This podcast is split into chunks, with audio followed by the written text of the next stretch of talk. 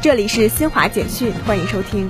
国家统计局九号发布数据，主要受去年同期基数较低影响，十一月份全国居民消费价格指数同比上涨百分之二点三，涨幅比上月扩大零点八个百分点，环比上涨百分之零点四，涨幅比上月回落零点三个百分点。国家矿山安全监察局综合司副司长、新闻发言人赵玉辉九号表示，今年前十一个月，全国矿山共发生事故三百三十六起。同比减少五十九起。进入十二月，全国矿山周期性、阶段性、系统性安全风险相互交织叠加，安全生产面临复杂严峻形势。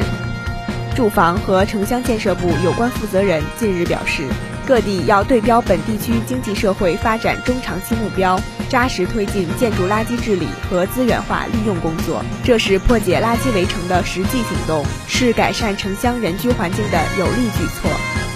以上由新华社记者为您报道。